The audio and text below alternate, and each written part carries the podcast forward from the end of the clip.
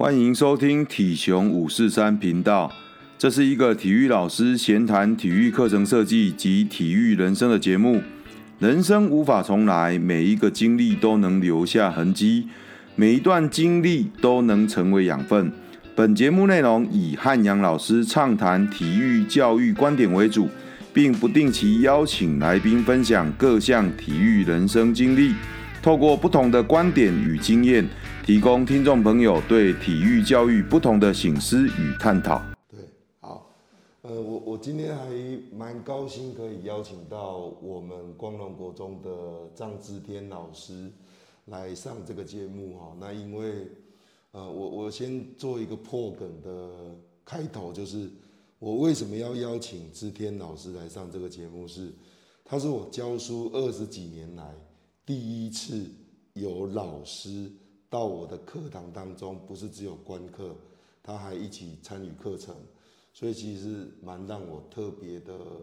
呃，一位老师。所以我那时候就有想要做这个系列的时候，我就起心动念，就觉得你一定是我第一个人选，因为很特别。那呃，这个系列其实就是一个人从小到大的体育课，那大部分的体育课程都在就学的阶段才会开始嘛。所以这一个历程，我觉得是一个很特别的过程，所以我一直很想聊这件事情。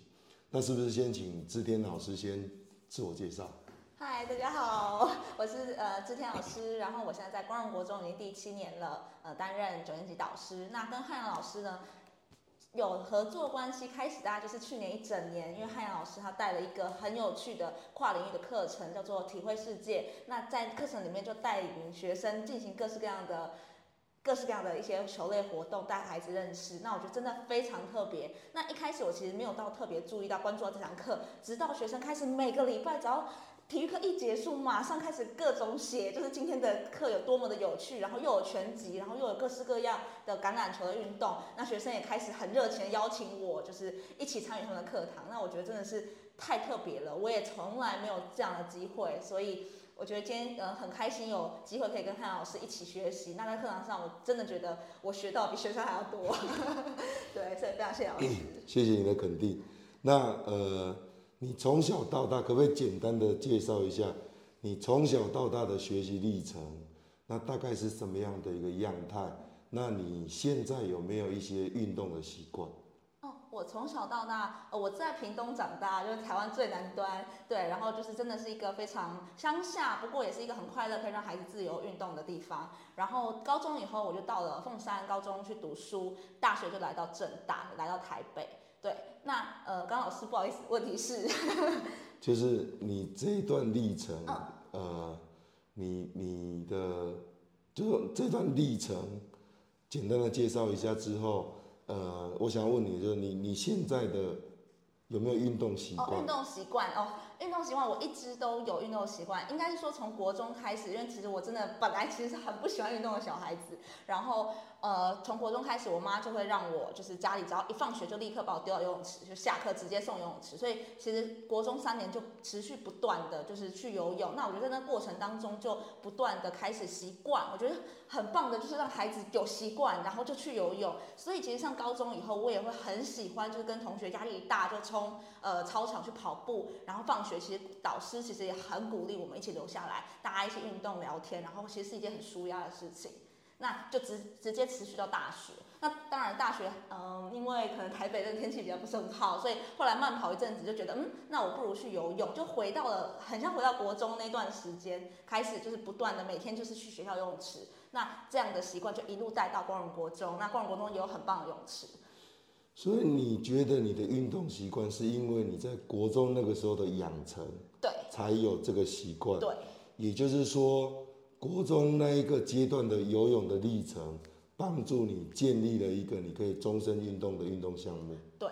所以你觉得是这样子，是是，是，所以你是先觉得有这个养成的历程，才有这个运动的习惯，对对对。那假设扣掉游泳这一个你从小就接触的运动。那你觉得，呃，除了游泳、慢跑之外，你觉得有哪一些运动项目是你会想要拿来当成是你的运动习惯的项目？运动动项除了游泳以外，对。嗯，像疫情之后，其实我觉得疫情真的改变我们生活非常多。没错。那所以在疫情之后，其实游泳池关闭，那时候我一开始我也很慌张，就觉得怎么办？那我身体到底怎么办？那我就是，当然我球类项目比较没有那么的擅长。那我觉得游泳很那时候很棒的一方面是，我觉得其实一个人就可以去完成这项运动。是。对，所以对，不像是很多球类需要找 partner 会比较不方便。对，那当然疫情之后，我们就被迫要去调整。所以我觉得我也从来没有想过，哎，我就开始在居家开始做一些核心，然后开始挑战，开始尝试，然后可能就从影片开始看着 YouTube 开始学。那我觉得这也是一个对我来讲一直持呃持续到现在的一个运动。我我其实对你很好奇的就是说。呃，我们乡下的小孩，我自己也是乡下小孩，就是基本上从事运动，它不见得是某一个特定的项目，呃，感觉起来是比较呃容易的、轻松的，呃，不像都会的小孩可能补习文化，然后可能呃也没有那么多呃可以随时接触的这个环境，然后让他可以很便利的运动，所以还是有一些不太一样的差别。那我觉得你从刚刚到现在，一直对运动这件事情是抱持着有非常高的呃正面的肯定的，所以你在这个呃对谈的过程当中，其实你都一直展现非常快乐的感觉。那我比较好奇的就是说，我们都知道对国中小的孩子调查，他最喜欢的课程。呃，我们曾经一度领先很多年，就是他最喜欢的课是体育课。那其实后来因为资讯的发达，然后手游的关系或者网络游戏，所以曾经有一段时间是资讯课程超越了体育。那我比较好奇的就是说，你觉得你对体育这么正面，跟你的从小到大的体育课有没有直接的关联？我觉得很明显，就是当然是。在从小到大，其实一路我就遇到很多很棒的，很幸运遇到很多很棒的老师。那也是他们让我觉得我对体育的观感是很正向的。对，就像是呃，我记得国小吧，很印象深刻，国小三年级的实习老师，然后老师就很快乐，就会带我们去体育课尝试各种不同的体育类型。那我最印象深刻的就是老师有一次带我们打足垒球。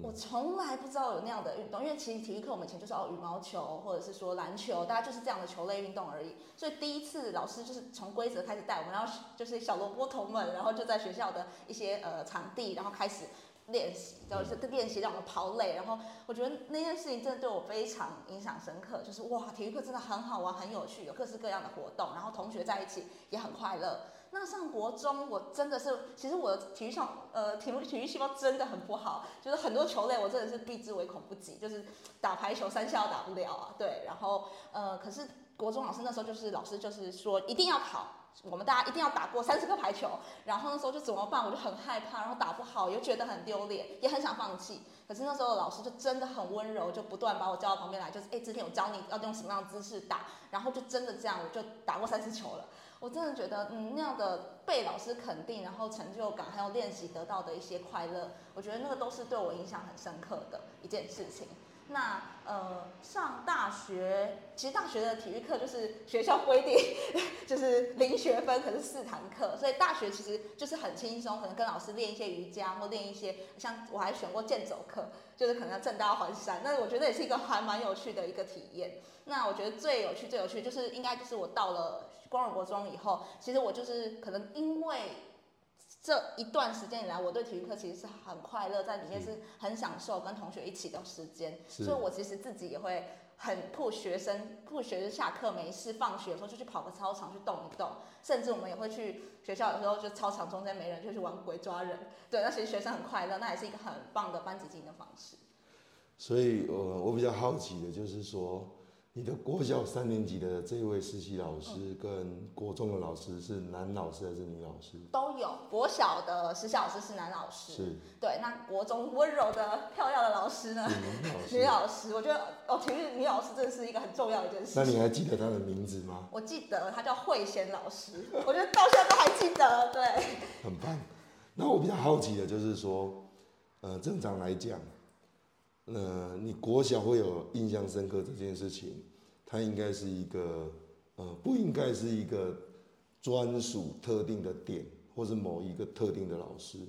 那为什么你会对这位实习老师特别有印象？那当时实习老师背后的这个你们原本的体育老师，他为什么没有让你有比较有印象的感觉？你反而是对这一个实习老师特别有印象？嗯，我觉得是因为他的课程。课程对课程很特别，因为我们其实从小到大其实对体育课印象可能不外乎就是啊要测体适能、八百哈，或者是一些基本的我们大概都知道一些球类运动。可是我觉得会让我印象这么深刻，就是太特别了，我从来没有尝试过那样的运动，然后不知道其实是可以那么有趣的。对，所以我觉得体育课如果可以让我们学生们去尝试、去体验各式各样的体育的项目，我觉得这是一件非常让学生可以印象深刻、记很久的一件事。所以也就是说，你中年级的那一位老师其实是有认真教学的，该教的都会教，只是说突然有一个实习老师教了你们。来，我先更正一下，那个叫踢足垒球，踢足垒球，不叫打足垒球。踢足垒球。对。就是用足球来玩垒球运动。对，好，所以你觉得特别有印象的原因，是因为它跳脱了我们原本既定的体育的课程框架，然后提供了一些不一样的呃运动选项，然后所以你对它特别的有印象。是。所以你你觉得那个东西是对你特别有感觉的。对。好，那呃。看起来你是一个非常喜欢运动，然后从小就有运动习惯的老师，所以你也对于这个班级经营当中需要利用体育这一个呃科目来帮助孩子们去凝聚一些事情的老师。那我比较好奇的就是说，你当老师之后，你觉得你印象当中的体育课，就是给学生的体育课，应该是什么样子？应该是什么样子？嗯，就像我刚刚说的，我觉得如果一个体育课，当然同时我觉得是让孩子是很舒压的一件事，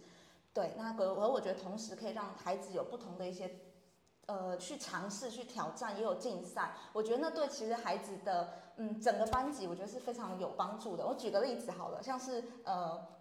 排球比赛的时候，我们八年级我们学校都会有一个排球比赛。嗯、那我觉得班级竞赛那是一个非常呃，就是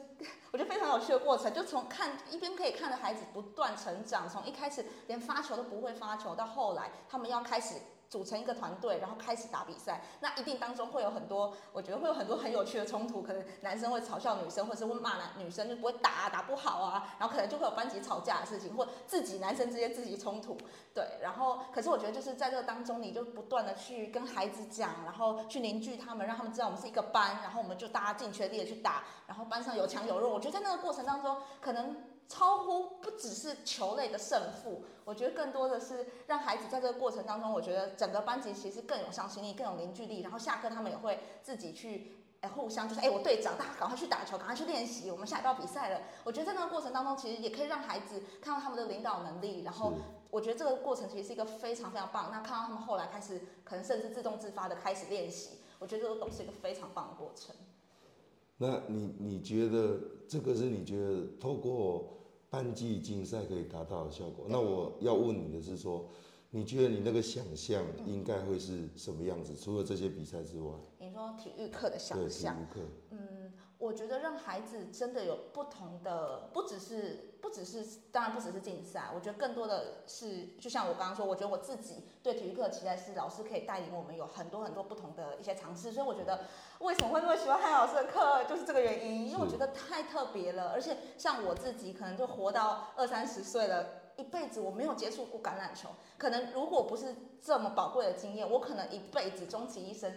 对橄榄球的体验可能就是仅止于那些电影，就看到那些，可是不可能有机会上上场，然后也不会去去查找那些详细的规则。可是我觉得就是透过老师这些课，我超有感觉，然后就可以一方面连接到以前的经验或者是一些橄榄球的电影，然后一方面我也实际下去跟老师呃跟孩子们一起打比赛，然后可能练习踢呃我不知道那专有名词是什么，就是踢过。那个对对对，然后踢球，然后直直接好像打正，我觉得那个感觉真的是，我觉得对孩子来讲，这是一辈子会忘不掉的事情。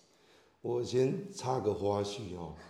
志天老师他一直很谦虚说他的球类打得不好，可是实际上那一堂呃 Take Rugby 的课程，他其实在场场边大概看了十几分钟，孩子大概简单的跟他讲一下规则，他就下去打了，然后最让我意外的是他打得比他们班上的孩子好，这个是非常非常特别的印象跟经验。那我也我想从另外一个角度去看，就是说，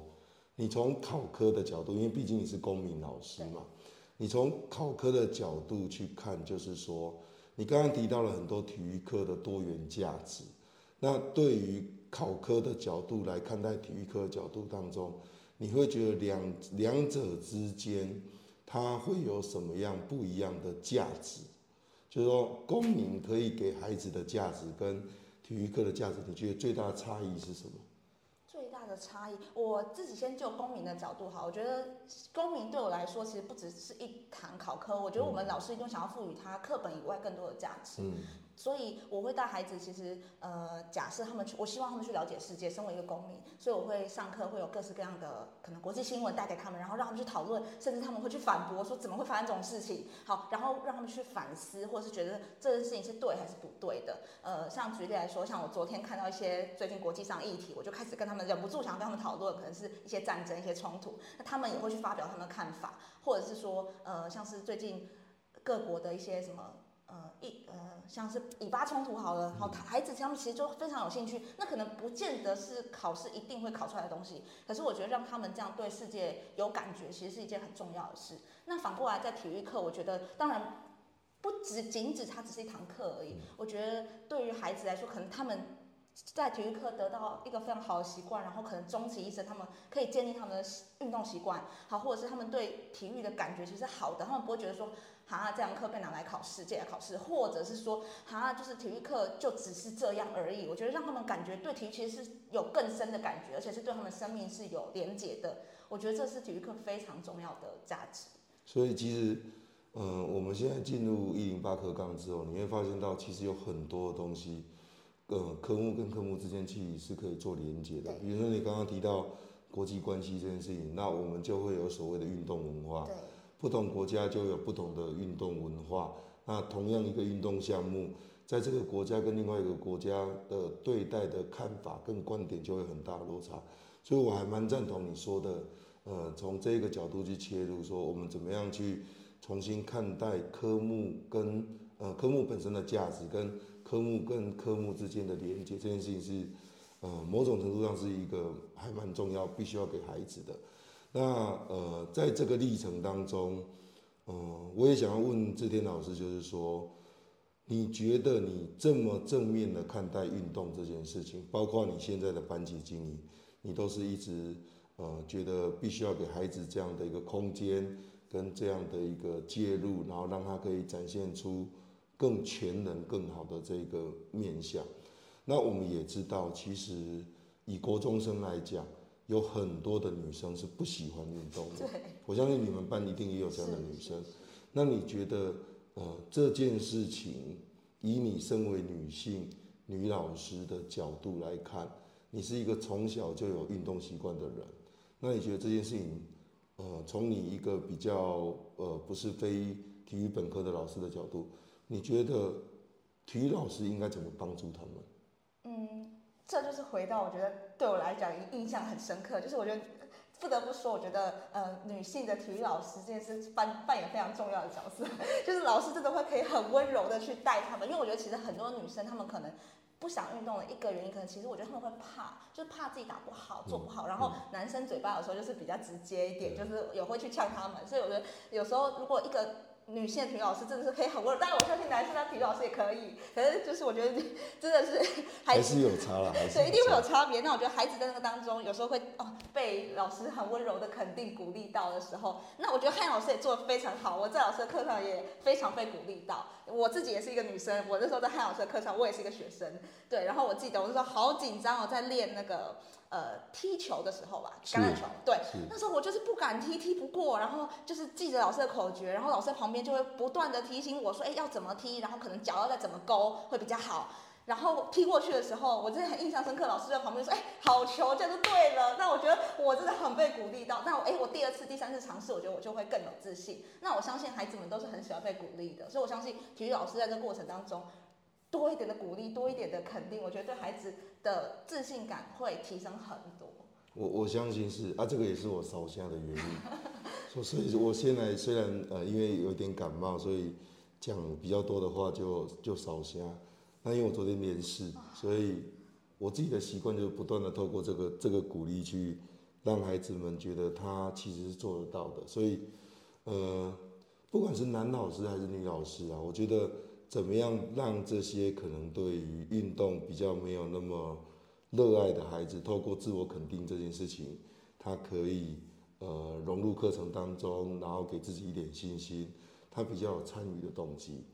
那我一直。呃，虽然我自己讲的比较不准，就是我是一个体育科的老师，我对于学科本位的本质我非常看重。那所以我自己讲说体育很重要，其实比较不足呃不客观。那我想要呃问志天老师，你觉得说在呃国中阶段，我们用因为毕竟我们都在国中嘛，国中阶段来讲，你觉得体育课重不重要？那你觉得不管是重要或不重要的理由是什么？我相信汉老师对课纲研究一定更深，所以其实光从课纲就可以看出来，公民只有一节课，体育每个礼拜有两堂课，然后甚至到大学，大学零学分都要我们必修四个学期的体育课，可以看得出体育的重要性。对，那嗯，我觉得体育课的重要，呃，当然是非常重要。我觉得其实其实就心理的角度来讲，我觉得其实我可能自己的成长背景当中，我觉得学科其实带来的压力是真的很大的。那在必须我们要承受那样压力的时候，我觉得需要给孩子一个很适当的一个舒压的正常的方式。那我觉得体育就是一个非常适合的方式。如果让孩子知道说，哦，我压力大的时候，我可以用这样的方式去宣泄一下自己的压力，其实对孩子的整个成长，我觉得是会更更正向、更好的。对，所以我自己可能小时候也是，就是很习惯通过这样的方式，不断的去疏解压力。那不只是舒压，我觉得其实孩子们。呃，像我自己的学生，有些是工人工毕业，然后现在都已经很大学了，他们也会很喜欢的，就是诶，可能有时候传一些健身照片给我看，或大家会互相一些交流。那他们可能在那当中，可能不只是舒压，他们或许他们也会觉得，其实健身会让我可能体态变得更好，然后或者是可以穿更漂亮的衣服，哦，可能是比较肤浅的理由。可是他们在这个过程当中，我觉得也可以，可能结交了很多好朋友，然后我觉得这是一个很棒的事。所以我觉得体育当然是非常重要的。嗯，你刚刚谈到节次这件事情。对对对。那其实，呃，每一个学科都有它的本位，所以，呃，在总纲的部分，为了抢节次，就是那些大佬们、专家们是吵翻天。那我们一直觉得说，我们自己台湾跟欧美国家的体育课的节数其实是相对少的，我们一个礼拜只有两节课。那，呃，我这两年很幸运的争取到学校的弹性课程，所以我们是。极少数呃，加上弹性课程，一个礼拜有三节体育课的学校，对，所以我觉得在某种程度上，我们也一直在努力这件事情。那目前的状况当然不可能全面的实施，就是说还是要靠各校各科的老师的一个努力，然后去让体育的解释可以增加这件事。所以它不是一件容易的事情。而我自己很欣慰跟很高兴，就是我身处这一个环境，因为。我觉得光荣老师的光荣老师很棒，就是他不认为考科是唯一。那有一些东西，尤其我们这一区孩子的特性，他其实应该要适性扬才的，让不同的孩子有不同的选项，然后跟选择，所以我才有机会去争取到这个弹性课程这件事。所以我觉得我自己在那个历程当中，自己也收获很多。那你刚刚有提到，因为你是唯一一个有参与。我我的课的老师啊，那你觉得，呃，不管是我弹性课程里面的，呃，take rugby 就是英式橄榄球，或者是呃修正式的这个 ice hockey 就是冰上曲棍，你你觉得这两项运动你在参与的过程当中，你有哪一些让你印象非常深刻？然后你觉得？是你可以跟你的孩子一起讨论，或是孩子曾经跟你讲过的。嗯，印象最深刻嘛。嗯、一方面，一开始其实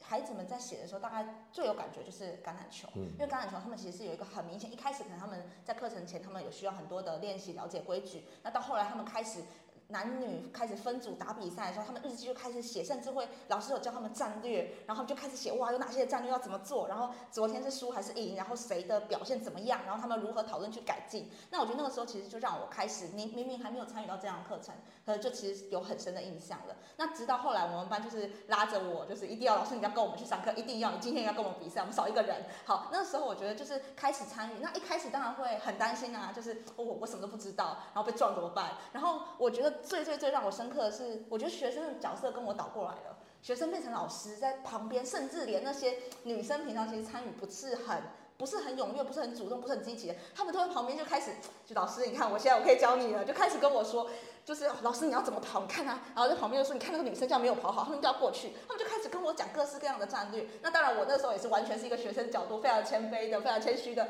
在听他们要怎么讲，因为我下一场就要下了，对，所以我觉得在这个过程当中，我觉得我看到学生很多。平常我看不到，可能在课堂上，或者是在我导师班级进，其实有时候都看不到学生那一面。那甚至我之前有跟汉老师提过一个，是我们班有一只是比较内向的孩子，他在班上其实可能各方面表现也不是很好，所以自己很没有自信。可是，在日记上，甚至连其他同学都会写说，哎，今天他全级被汉老师称赞了，大家就觉得哇，他好棒。然后我觉得我那时候心里真的是非常感谢汉老师，就是一个孩子，我觉得他在这个地方居然被肯定了，尤其国中生他们又是非常重视体育项目、体育表现的阶段，所以我觉得这是一个非常非常非常，我觉得对孩子也有很深刻，嗯，对我也是非常有深刻感感触的一一一个一堂课程，对，这是让我很深刻的地方。其实你提到的东西让我灵光一现，而且很有感觉，就是说我们其实。呃，可以透过这样的合作去了解孩子。那我们，我我常常，因为我毕竟是非考科的老师，可是我常常会发现一件事情，就是说，很多考科老师在呃，不能讲骂了，在形容一个孩子的时候，可能他在考科的课堂当中是不学习的，是放弃的，然后甚至是捣蛋的。可是那样的孩子，其实到我的体育课程里面，我基本上看不到他那个样貌，看不到那个样貌，所以，呃，我常常没有办法理解说他在课堂当中的那个样子。可是，如果我们两者之间是可以合作的，其实我觉得这是一个可以改变孩子一个很大的呃策略之一，因为他在这个过程当中，他其实可以把这些东西带回去他。的这一个教室内的学习，我觉得他不可能马上的改变，但是我觉得多少可以有一些影响。这是我一直很有感触的，就是假设我们可以做这样的连结，然后让孩子们的这一种比较正面，就运动当中强调运动精神、运动态度这种比较呃不放弃的这种精神，他可以把它带回到教室里面。我觉得应该多少都会有一些交互的影响。所以你刚刚提到那个，可能他在其他学习当中没有那么棒的孩子，可是他一定有他我们不知道的另外一面。就是我常常跟孩子们讲说，你可能有一百个缺点，但是你不要去看那一百个缺点，因为你那个唯一的那个优点，你为什么不多看看它？因为那个是你唯一拥有的。那你当你看中这个唯一拥有了之后，你才有可能有第二、第三、第四个优点。所以我觉得你刚刚提到的东西，我觉得还蛮蛮有感触的，而且我觉得教学相长，那呃那些女生那么臭屁的可以教你，是因为当时她已经比你呃有进一步的优势，所以她就就在前面，所以她可以，我觉得那个画面其实很棒。其实我我其实在当时有特别拍下来，我觉得呃有的时候我们老师真的讲太多，不需要讲太多，当你。给他一个舞台，然后给他一个机会的时候，他就会自然而然去呈现这件事情，然后展现出他应该有的那个学习样貌。我觉得有时候其实还蛮不错的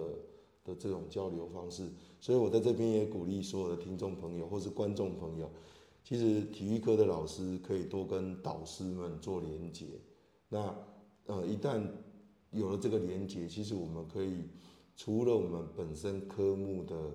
这种专业的价值让孩子们学到之外，其实也可以横向的去做一些互动，或者是一些呃协助。我觉得是一个很棒的事情。是，而且我我想再讲一点，我那时候参与体育课的感觉，就真的觉得，我觉得我自己很被鼓励到。就是当然我看到孩子很不一样一面，但反过来我觉得孩子也看到我，哇，他们导师很不一样。对，就是很印象深刻，就是那时候我参与他们的不断，这个专有名词我忘记了，就是我们要去打针的过程当中，哈，一次一次的。然后，呃，当然，老师是后来老师全程录下来，我才知道这件事。我记得我那时候打针就是好痛哦，我就膝盖在地上，然后全班冲过来，女生就很担心说，等下完蛋了，刚刚围攻老师下场是什么？然后我是事后看到影片，我才听到就是孩子们、男生们在观战的时候，他们当然也是随时在那边看，品头论足，很好笑。然后他们就看，哇，老师赢了，他们就在旁边说，哇，老师平常根本不会跟我说这种话的人。还有就是哇，老师好棒哦！然后大家也有人在开玩笑，啊哈哈，老师跌倒。可是我觉得在那个过程当中，其实我觉得很被肯定，很被鼓励到，然后也让孩子看到，嗯，老师跟他们其实是一起参与的。那我觉得那个感觉真的很棒。然后哇，我我也会因为我被孩子们称赞，我也觉得我好开心，我好高兴。不 不过你是真的很棒，只看十分钟，孩子跟你简单的讲一讲，你就下场比赛，而且还比得还不错，还能打针。所以，嗯、坦白讲，我不知道你的孩子。前几节学了那么多，到底要学什么？不过我觉得这就是历程啊。我觉得那个共同参与的历程是很美好的。那当然，呃，因为之前老师比较年轻啊，我们都知道，人到了一定年纪之后，你的运动能力跟反应当然不可能那么快，所以我们也不会说，呃，期待所有的老师都一起参与。可是有的时候去看一看，呃，孩子们在不同的。科目当中的展现，或许我们可以改观一点对于孩子的看法。我觉得我在今天跟你访谈当中最大的收获是这个，就是我们往往所在教室里面，只看到我们面对他的那一面，可是他他应该其实有很多面相。那这个面相其实一定会有一些好的地方。如果我们多看待孩子们好的地方，或许就会有一些不一样的。呃，观点或者是看法，那对孩子其实是相对有利的。那最后，最后，我想要问志天老师，就是说，呃，你从小到大的体育课，你是怎么样看待这一个历程当中的体育课的学习？那你对于这样的学习的迁移，跟你现在的运动习惯，你觉得它有没有什么样的？直接的关联性，那你有没有想要最感谢你从小到大当中，呃，任何一个或是任何一堂课？嗯，我觉得就像我刚刚可能讲的，我觉得其实在这，我觉得我真的非常幸运，是遇到老师，真的是让我很对运动其实有很多的启发。对，所以其实对他们真的是真的是充满感谢，这这不是客套话，就真的会想起他们对我很多很多的教导。那我觉得的确就是，如果不是他们从小到大，我觉得带带我这样的话，我觉得我现在不可能到现在还可以带着学生一起去运动。那我也想起来，呃，就是像是刚刚跟老师提到的，就是可能带着孩子不断的在呃各个面向，可能是有班级竞赛的时候，也有可能只是日常生活。我觉得带着孩子就是去挑战各种运动，然后或者是看到孩子们不逐渐在。成长过程当中，甚至我觉得他们斗数排球打比我好很多，我自己还不会打球，他们就做得很好。那我觉得这个过程当中，我觉得真的就是，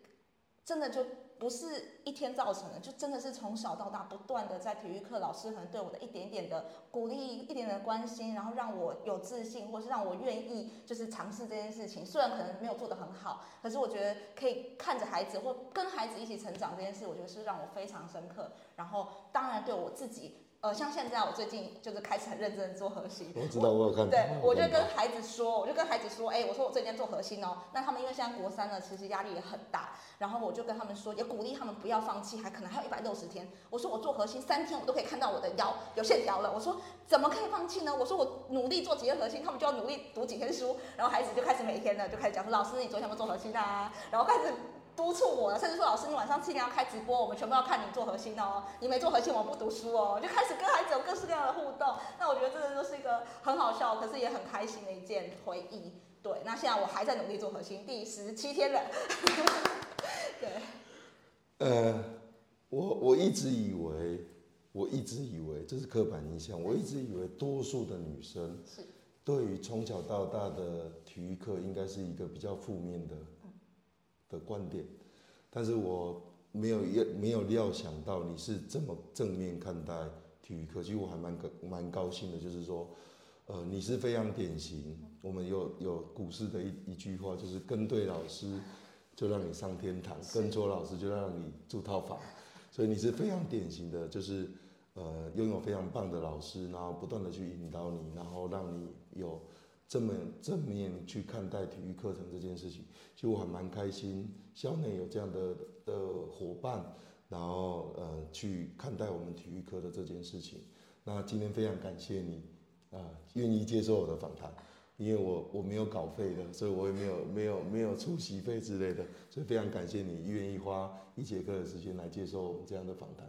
谢谢你，谢谢汉老师，然后你可以跟着镜头说拜拜，我们会我们会同步上 YT，谢谢。Yeah.